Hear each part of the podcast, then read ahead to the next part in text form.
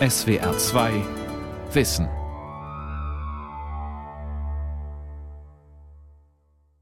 Mit dem Thema Faszination Tiere, wie sie fühlen und denken am Mikrofon Ralf Kaspari. Buckelwale im Nordatlantik haben eine ausgeprägte Liedkultur entwickelt.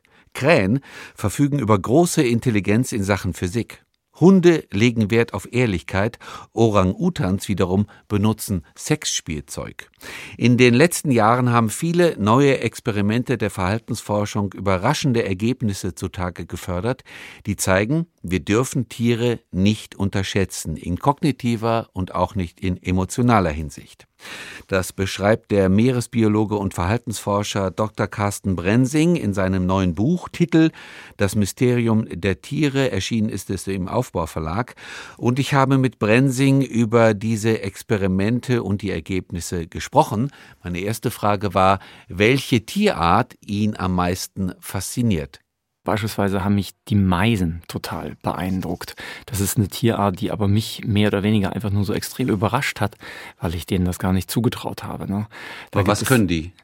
Also ähm, eine Sache ist, die können ausgesprochen gut voneinander lernen. Und das ist nämlich was Besonderes, weil das Tiere lernen ist nicht so besonders. Ja, das braucht man natürlich als Anpassung ans Leben, aber die können voneinander lernen. Und das ist etwas Besonderes, weil das ist die Grundvoraussetzung, die man beispielsweise braucht, um sowas wie eine Kultur zu entwickeln. Und ähm, es gibt ein ganz tolles Experiment, da hat man den Tieren, also einigen Meisen beigebracht, wie die einen bestimmten Mechanismus aufmachen konnten, um dann an Futter ranzukommen. Und dann haben die die Meisen, denen die das beigebracht haben, wieder freigelassen und hatten dann aber im Freiland verschiedene Futterstationen aufgebaut mit dem gleichen Mechanismus. Und dann hat man geguckt, wie sich das Wissen von den einen, die das gelernt haben, auf die anderen äh, übergegangen ist. Und da hat man so eine Netzwerkanalyse gemacht und konnte ganz hervorragend zeigen, dass die das voneinander gelernt haben und dass besonders die Tiere, die jetzt sozusagen zum näheren Netzwerk dazugehörten, das eben äh, ganz, ganz schnell auch aufgegriffen haben und die anderen eben erst später. Ein tolles Experiment. Das heißt, wir haben es hier mit dem Element einer wirklich sozialen Intelligenz zu tun.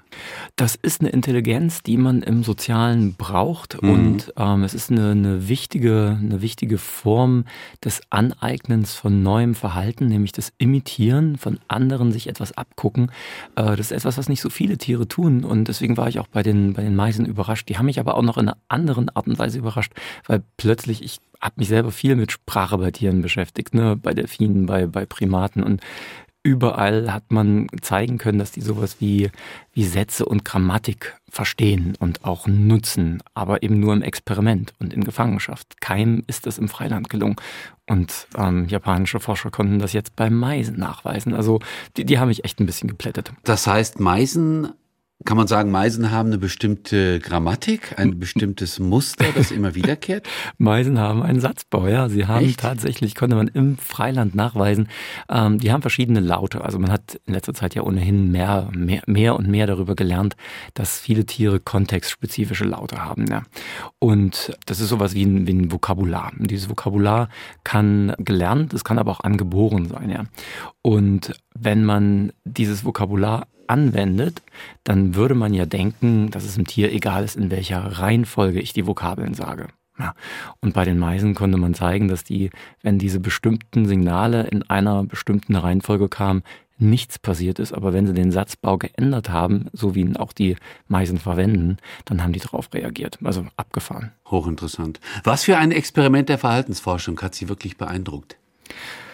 Also ich glaube, das Experiment, was mich am meisten beeindruckt hat bei allen, die ich kenne, das ist vermutlich das Spiegelexperiment. Also das ist ein Experiment, bei dem äh, will man versuchen zu zeigen, dass Tiere Selbstbewusstsein haben. Und ähm, auf einen Spiegel können Tiere ganz unterschiedlich reagieren. Also die meisten Tiere reagieren überhaupt nicht mehr. Da weiß man, okay, Spiegel spielt bei denen einfach keine Rolle.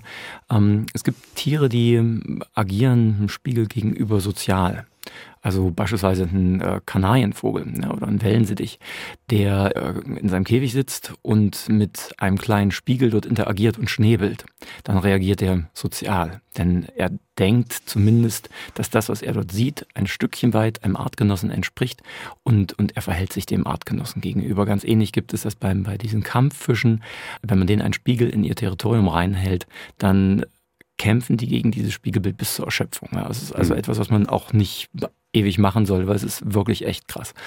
Und das ist also Sozialverhalten gegenüber einem Spiegel.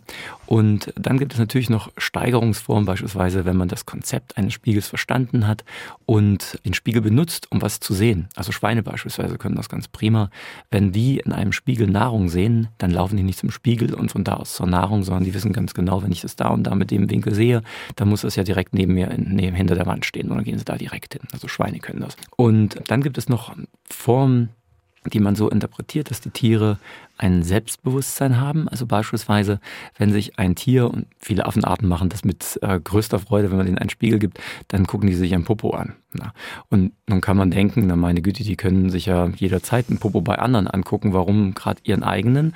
Und das ist der Punkt. Warum gerade ihren eigenen? Warum interessieren die sich für ihren eigenen Popo? Warum interessieren die sich für Bereiche an ihrem Körper, an denen sie sonst nicht herankommen. Und der, der Gipfel dieses Experiments, das ist so der sogenannte Mark-Test oder Rouge-Test, da wird einem, hat man zuerst mit Schimpansen gemacht, da wird ein Fleck auf die Stirn gemacht und wenn dann das Tier, in dem Fall eben ein Schimpanse, nicht zum Spiegel greift und bei seinem Gegenüber versucht, den Fleck wegzumachen, sondern sofort und ohne zu zögern an die eigene Stirn greift, dann geht man davon aus, ja, okay, das Tier hat offensichtlich ein Selbstbewusstsein, es kennt das Konzept eines Spiegels, er sieht sich selbst und greift logischerweise zu, diesem, zu ja, dieser Markierung. Ein ganz berühmter Test. Selbstbewusstsein heißt, dieser Affe, der sich dann selbst an diesen Rouugefleck fasst, mhm. weil er weiß, dass er im Spiegel sich selbst sieht, hat irgendwie eine Art von Konzept über sich selbst.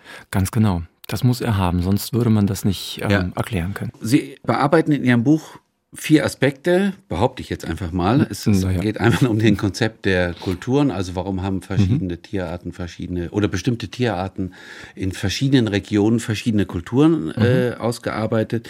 Sie analysieren nochmal sowas wie kognitive Kompetenzen, emotionale Kompetenzen, so etwas wie das Rätsel des Selbstbewusstseins, darüber haben wir gesprochen. Mhm. Und dann geht es bei Ihnen auch nochmal vertiefend um soziales Verhalten, so Verhalten in der Gruppe, Verhalten mhm. im Schwarm, um so etwas wie so, soziale Intelligenz. Ähm, mhm. Ich fange mal bei diesen Kulturen an. Ja, ich weiß ja. zum Beispiel, wir hatten öfter mal Primatologin in der SW2 Aula, dass man das bei bestimmten Affenarten sehr genau weiß und auch sehr genau nachweisen kann, dass die in verschiedenen Regionen zum Beispiel ganz verschiedene Stile der Essenszubereitung mhm. entwickelt ja. haben.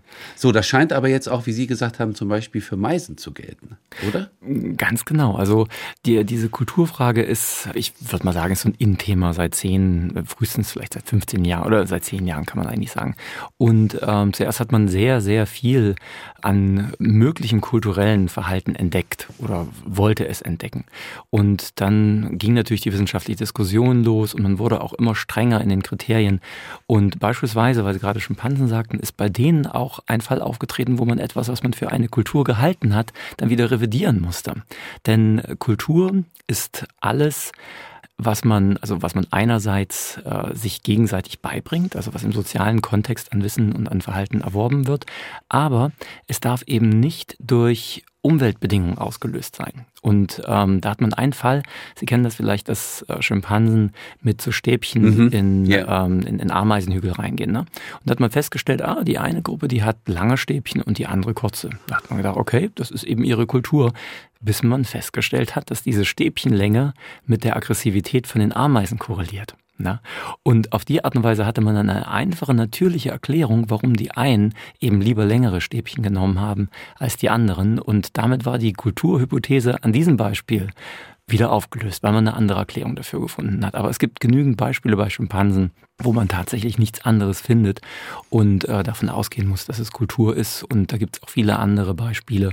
Und äh, ja, auch äh, bei Vögeln kann man davon ausgehen, dass es so etwas gibt. Wenn die Tiere voneinander lernen, dann ist das im Prinzip eine, eine, eine Vorform der Kultur. Wenn eine Tradition entsteht, dann ist es ein, eine Vorform der Kultur und steigert sich dann immer weiter wird immer komplexer, bis dann eben zu dem Kulturbegriff, den wir kennen, den jetzt die Wissenschaft kumulierte Kultur nennen.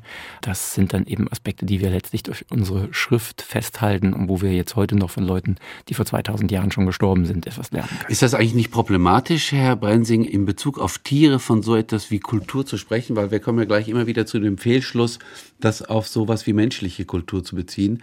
Wir verstehen ja unter Kultur zum Beispiel sowas wie sprachliche Symbolwelten, überhaupt das mhm. Leben in Zeichenwelten, mhm. in Abstraktionen.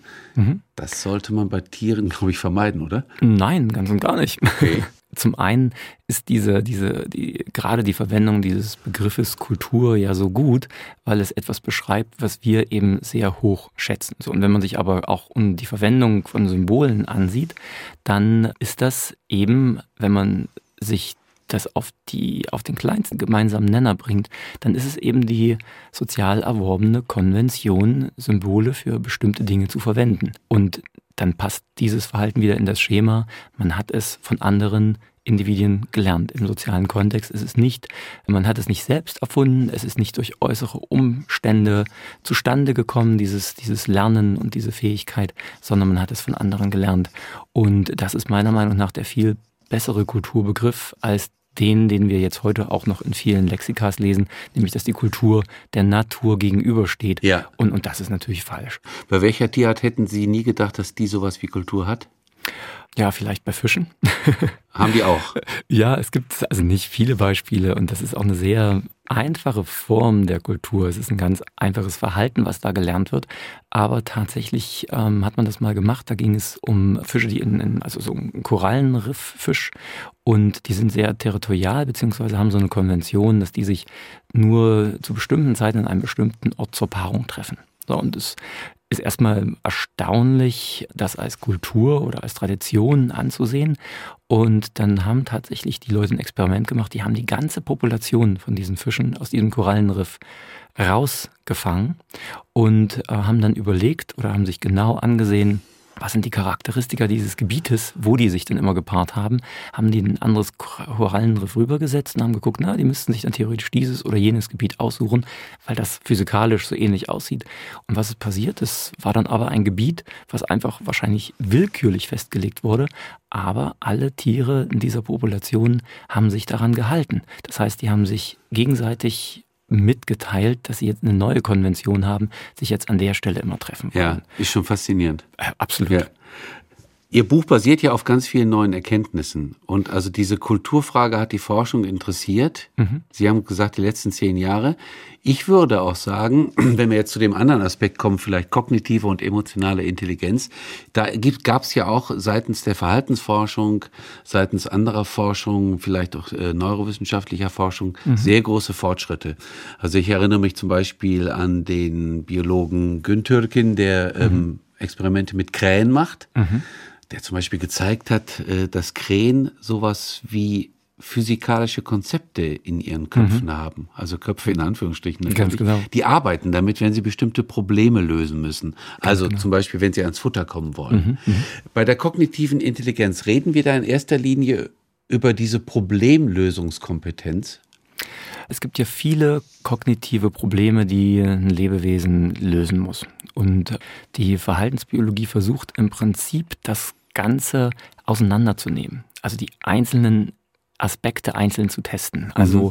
das einfachste Konzept, was fast alle Tiere haben, ist ein, man spricht von der Objektpermanenz.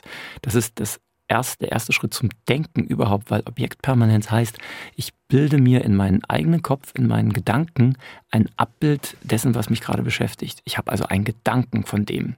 Und das ist der erste Schritt. Wenn ich das habe, dann kann ich beispielsweise, wenn ich jetzt Raubtier bin und jage meiner Beute hinterher und das, diese Beute verschwindet hinter einem Baum, dann ist sie nicht plötzlich auch aus meinen Gedanken raus, sondern ich kann sie in meinen Gedanken festhalten und weiß, verdammt, die Beute muss doch hier noch irgendwo sein, auch wenn ich sie jetzt nicht sehe. Also Objektpermanenz ist der erste Schritt zum auch, Denken. Auch wiederum bei Kindern. Ganz ja, wichtig, ganz klar, wichtiger Baustein. Ganz genau. Ne? Na, Im Prinzip machen wir ja nichts anderes in unserer Individualentwicklung, als diese Schritte nachzuvollziehen, so wie wir das im Mutterleib auch machen und der Evolution folgen, wir manchmal aussehen wie, ja, was weiß ich, wie ein kleiner Frosch oder so. Und so funktioniert es kognitiv auch. Wir, wir wandern sozusagen den, den ähm, Pfad der, der Entwicklung ab.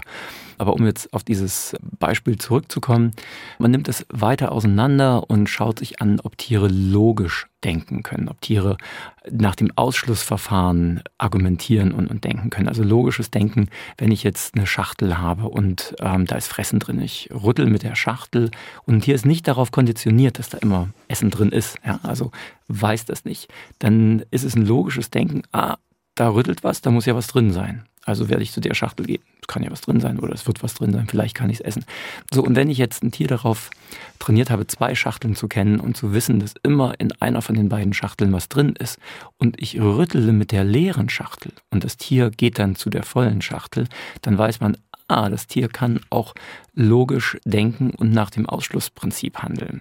Und so geht das immer weiter. Es kommt dann mit abstrakten Denken, wenn man also Kategorien hat und von der Kategorie auf was anderes zurückschließen kann. Da hat man beispielsweise mit Entenküken-Experimente gemacht. Und das Witzige ist, man hat da Experimente gemacht, in denen die Entenküken Muster erkennen mussten die wir auch in unserem Assessment Center verwenden, um Leute zu prüfen, ob sie für den Job geeignet sind. Und ich weiß, weil ich das eine Zeit lang in dem Studium mitgemacht habe, dass gerade bei diesen Tests unwahrscheinlich viele Leute durchfallen, wenn sie nicht darauf trainiert sind. Und diese Entenküken machen das nach ein paar Minuten. Es ist unglaublich. Ja, was waren das für Muster? Ja, das sind so Muster, das sind entweder äh, Kreuze oder Dreiecke oder Kugeln, Formen. Und je nachdem, wie die miteinander kombiniert worden sind, entsprechen sie eben einer bestimmten Kategorie oder eben nicht. Muss man sehen, kann man jetzt ja, schwer beschreiben. Ja, ja, okay. Aber die Enten konnten das, die Enten küken auch äh, noch. Die Enten küken und das verlernen die auch wieder. Und das ist auch wieder so ein ganz toller Mechanismus in der Natur. Wenn ich etwas nicht mehr brauche, verlerne ich es. Also beispielsweise, ähm, wenn ich jetzt mit meinen Kindern Memory spiele, die sind jetzt fünf Jahre, ich habe doch keine Chance. Also die Stimmt. haben so Null. ein Ging mir auch genau, so. Die haben so ein Ja, gutes wahnsinnig. fotografisches Gedächtnis. Die haben das verlernt. Wir haben das verlernt. Wir, wir brauchen das nicht mehr, weil wir haben ja unsere wahnsinnig gute Fähigkeit, Kategorien und Konzepte zu bilden. Damit sind wir viel besser dran als mit diesem fotografischen Gedächtnis, weil die Gedächtnisleistung, die aufgebracht werden muss, ist gigantisch. Also suchen wir, so wie in der Elektronik immer nach Kompressionsverfahren gesucht wird, suchen wir nach einfachen Denkmodulen, wie wir eben dieselbe Leistung erbringen können. Und, Und Kinder können das eben Ich habe immer gedacht, ich, mein Gehirn hat absolut nachgelassen Ja. in diesem Memory-Test. Ganz normal. Das ist bei? Schimpansen genau normal. das. Ja, das bei Schimpansenbabys ist es genau dasselbe. Die können es auch besser als die erwachsenen Schimpansen. Also Gut, wir waren jetzt bei der Mustererkennung. Also Objektpermanenz ist wichtig, Mustererkennung ist wichtig. Wie sieht das aus mit sowas, Herr Brensing, Antizipation der Zukunft? Das macht ja das menschliche Gehirn permanent. Ich Ja, bilde genau. mir ein, jetzt die nächsten zehn Minuten steht mein Techniker auf und holt sich einen Kaffee. aha, ist Äh, in denkbar, 15 Minuten ist unser Gespräch zu Ende. da gehe ich hoch. Genau. Was passiert mir da? Ja. Also können auch Tiere, äh, es wird natürlich schwer in die Zukunft planen. Das geht in Richtung äh, strategisches Denken. Und da gibt es natürlich auch beeindruckende Tests dafür, auch Beobachtungen. Also Jagen mit Ködern beispielsweise ist so eine Geschichte, wenn ich einen Köder verwende, dann muss mir ja klar sein, dass ich mit diesem Köder irgendwas erreiche. Ich muss also in die Zukunft ähm, antizipieren. Ich, ich muss in irgendeiner Form in die Zukunft planen. Ich habe eine Strategie. Und äh, da gibt es auch unzählige Experimente. Also mit Delfinen war beispielsweise mal ein Experiment, das war so das erste, das ist jetzt schon älter, was ich da gelesen habe. Deswegen fällt es mir vielleicht jetzt auch als erstes ein. Da hat man geguckt, da gab es einen Mechanismus. Und äh, in diesem Mechanismus, der war aus Plexiglas, man konnte reingucken, war ein Fisch drin.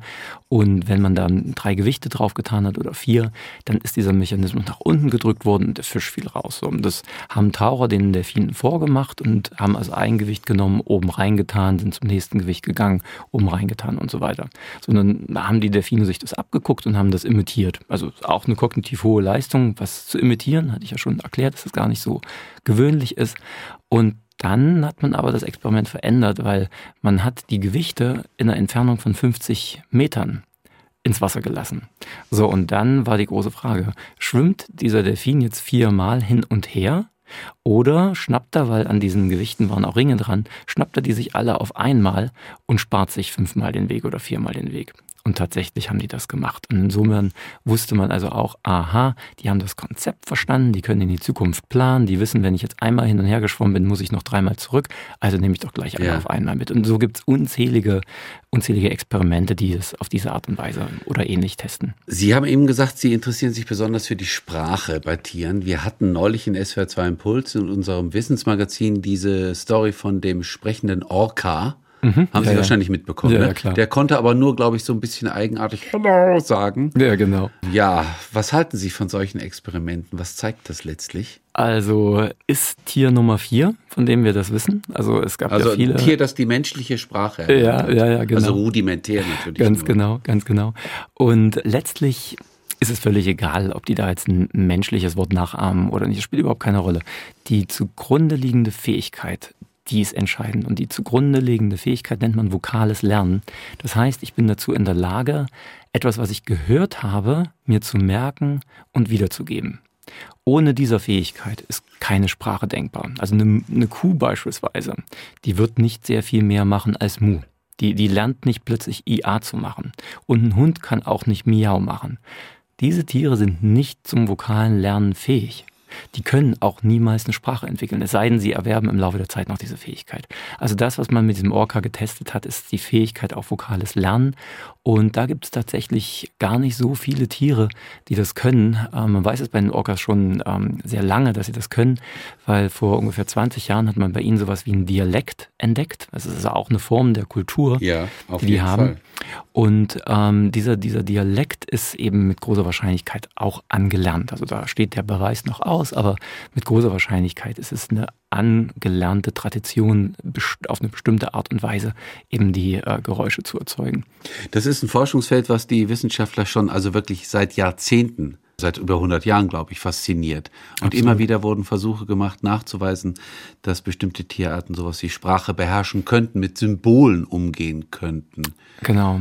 Gibt es da was ganz Neues? Also diese symbolhafte Sprache, na, wenn Sie nach was ganz Neuem fragen, dann ist das Neue eigentlich der Schritt, dass man versucht, jetzt diese Erkenntnisse, die man im Experiment gewonnen hat. Also im, aus dem Experiment wissen wir, dass Delfine eine Grammatik verstehen, ja, ein großes Vokabular haben können. Aus dem Experiment, beispielsweise mit Kansi, das ist so ein, so ein Schimpanse, dem man über 400 abstrakte Symbole beigebracht hat, mit dem man sich sogar regelrecht unterhalten hat.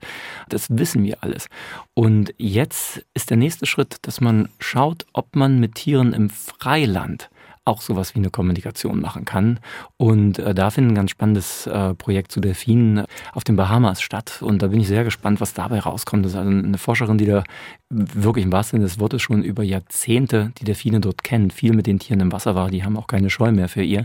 Die kennen sie einfach und die hat sich so einen so Whistle-Automaten, also einen Pfeifautomaten gebaut, der arbeitet auch so ähnlich wie unsere Spracherkennungsprogramme und der entschlüsselt sozusagen die Delfinpfiffe, die unterhalten sich ja im größten Teil über Pfiffe, ähm, entschlüsselt die und gibt ihr das als Feedback und sie kann dann eben auch durch bestimmte Tastenkombinationen wieder zurückpfeifen und äh, sie versucht tatsächlich eben jetzt dieses Wissen, was wir aus der Gefangenschaft kennen, ins Freiland zu übertragen. Und das ist das Neue. Ja, und, und wäre das prinzipiell überhaupt der neue Schritt der Verhaltensforschung, dass sie wieder ins Freiland geht?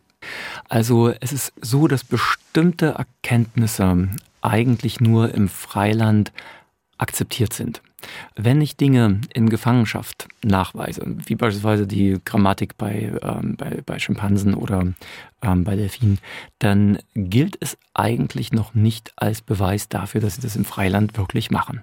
Man, das ist wahrscheinlich sehr wahrscheinlich, aber so ein richtiger Beweis ist es noch nicht. Und ein anderes Beispiel auch, ich habe ja viel im Naturschutz gearbeitet und ähm, eine Sache, die europaweit von Bedeutung war, weil das was mit der Windkraft zu tun hatte, das waren Versuche von einem äh, sehr guten Freund von mir, der hat Beschallungsversuche gemacht und hat geguckt, ab wann ein Geräusch zu laut ist und äh, gefährlich sein kann für die Tiere, also, also ab wann die einen Gehörschaden bekommen. Und diese Experimente hat man zwar verwendet, aber es kam immer die Kritik, dass man es ja nicht ganz genau weiß, weil man weiß ja nicht, ob das Tier schon Vorschaden gehabt hat. Also man geht wieder raus ins Freiland und versucht dann das dort, was man da an Erkenntnis gewonnen hat, im Freiland zu bestätigen, weil das letztlich doch der eigentlich oder der endgültig schlüssige Beweis ist. Jetzt haben wir noch einen Aspekt abzuarbeiten. Wir haben aber nur noch leider nicht mehr so viel Zeit. Das ist die Kooperationsfähigkeit von bestimmten mhm. Tieren. Also das Verhalten in der Gruppe, die Zusammenarbeit.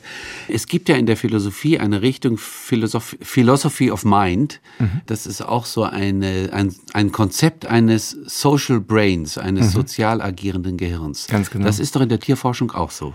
Ganz genau. Also es gibt viele Forscher, es ist halt eine Hypothese, gibt es Leute, die stehen äh, da nicht drauf und haben wieder andere Argumente, aber viele Forscher gehen davon aus, dass die Größe und die Komplexität unseres Gehirns nicht durch unsere Umwelt geformt wurde, sondern durch unser immer komplexer werdendes Sozialleben. Dass wir also letztlich unsere Gehirne haben, um unser Sozialleben zu managen und nicht um Flugzeuge zu bauen oder so. Das ist nur ein Nebenprodukt, man könnte sagen Abfallprodukt. Und diese, diese Idee, die ähm, dahinter steckt oder worauf das beruht, ist im Prinzip, dass man sich ähm, Netzwerke von Tieren angesehen hat und geschaut hat, ab wann oder wie, wie das korreliert. Wenn ich jetzt in einer großen Gruppe lebe, habe ich die Wahl. Wenn ich jetzt beispielsweise in, einem, in einer Herde wohne, wo die Individuen eigentlich keine so große Rolle spielen, ein Fischschwarm beispielsweise, spielt das Individuum eher eine untergeordnete Rolle. Kein Fisch würde Fisch Nummer 325 mhm. vermissen, der dann plötzlich fehlt, ja. Und ähm, wenn ich aber in einem sozialen Netzwerk lebe, wo ich jedes Individuum kenne, also bei Delfinen vor Westaustralien hat man es beispielsweise extrem gut erforscht. Die haben Tausende von Bekannten. Ja. Und da haben die dann eben einen Freundeskreis drin. Und mit dem muss ich klarkommen. Da muss ich wissen, auf wen ich mich verlassen kann, auf wen ich mich nicht verlassen kann, wer mir mal geschadet hat, wer mir aber vielleicht mal geholfen hat.